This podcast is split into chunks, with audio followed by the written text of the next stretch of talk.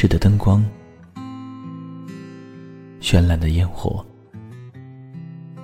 你微笑的脸，你闪烁的眼，你清脆的声音，你徘徊的脚步。时光总在悄然流逝，故乡总在离别后开始遐想，生活总在平凡中流淌，梦想总在暗淡后发光，爱情在你伸出双手的那一刻。拥抱希望，给时间一场旅行，让我们在时光的静止中沉睡在声音的世界。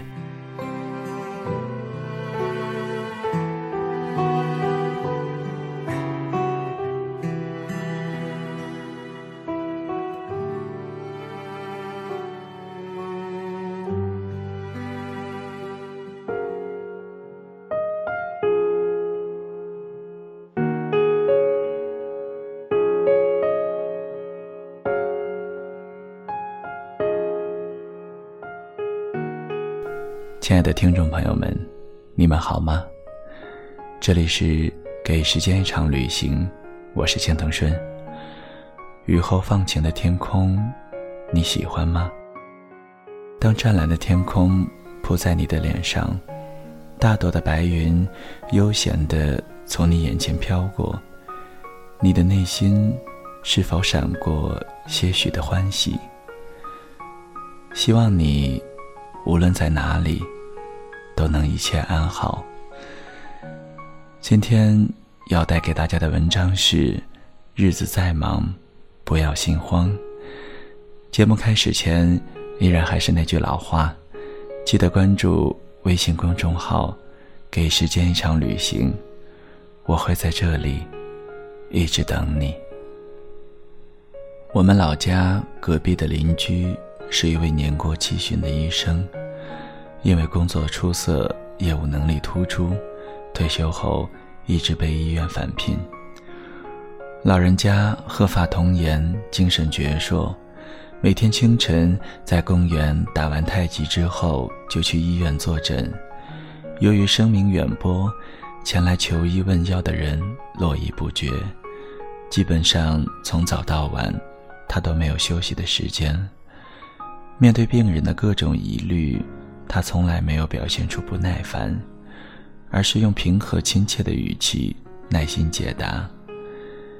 家人怕他辛苦，想让他回家休息，享享清福。老人家却说：“这样的生活才有生机。病人再多，不要着急，一个个慢慢看过来。不仅完成了一天的工作任务。”帮到了别人，自己也觉得活得有价值。我们每个人都会背负不同的压力，难免有时过着紧张忙碌的生活。但生活可以忙碌，心里千万别急躁。既然工作琐事占据了我们一部分时间，那我们就静下心来。耐心处理。如果说日子有些劳累，那就不要再让焦躁的坏情绪毁掉你的生活。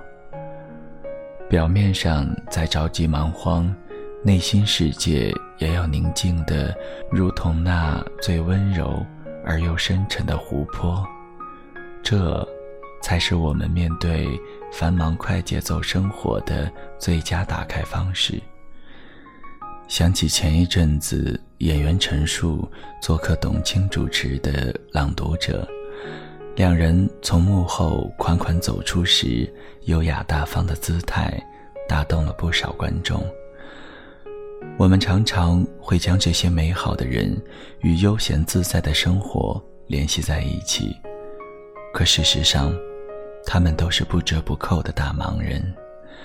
董卿曾讲述过自己作为节目制作人兼总导演的日常，为了做节目，不休止的熬夜、策划、录像、后期，见过北京城后半夜各个时段的样子，并因为这样而白发横生。他不得不准备一把小镊子，专门用来拔掉这些白头发。陈述同样也不轻松，在工作十分繁忙之余，还要兼顾家庭。拍戏期间感冒，医生都忍不住劝他要多休息。这背后的秘密，正如陈述读到的：一个人就像一支队伍，对着自己的头脑和心灵招兵买马，不气馁，有召唤，爱自由。生活可以忙碌，甚至可以辛苦，但只要背后有强大的头脑与心灵做支撑，看得见前途，看得见光明，这样的生活同样可以美好而从容。古话说：“天地既然不动，而气机无息稍停；日月今夜奔驰，而真名万古不易。”故君子闲时要有吃紧的心思，忙处要有悠闲的趣味。意思是，君子应效法大自然的变化，闲暇时要有紧迫感，做一番打算；忙碌时也要做到忙里偷闲，享受一点生活中悠闲的乐趣。闲时吃紧是未雨绸缪，而忙里悠闲。则是一种了不起的处世智慧，在忙碌的生活中，我们也要去寻找一些乐趣，来平衡自己的身心，这样才能保持一个清醒而积极的状态。我之前一家公司的经理南希，可以说是一个不折不扣的大忙人，他每天的时间都被各种各样的会议与工作占满。经常需要加班，家里还有一个正在上小学的女儿需要照顾，但南希每天都神采奕奕，脸上带着明媚的微笑，很少露出倦容，工作效率也很高。后来我发现，她其实是一个很会忙里偷闲的人，每天中午吃过午饭。他都会去公司楼上的瑜伽室做半个小时的瑜伽，常年坚持。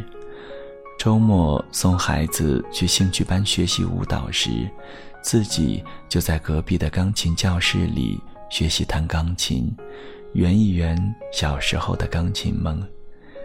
在压力大、节奏快的忙碌生活中。聪明的南希就这样为自己偷来了一段又一段美妙的独处时光。曾在一本书中看过这样一句话：“心灵和胃一样，需要休息和复原。独处和沉思，便是心灵的修养方式。每天不妨在你的日程满满的时间表里，腾出一小段空白。”哪怕只有短短的十分钟，也可以让你的心灵获得补给与滋养，最终收获一个平静的、健康的心态。每一座灯火辉煌的城市背后，都有无数背负着责任与梦想的打拼者。为了心中的梦想，我们每个人都在奔波忙碌，一直前行。请相信。只要正确面对繁忙与压力，始终保持内心的柔软与宁静，我们依然可以过得优雅而从容。在繁忙的工作与生活之中，用心感觉风的温度，看云彩在空中怎样飘过，倾听雨声，闻一闻叶子的味道，这样的人。才是真正热爱生活的英雄。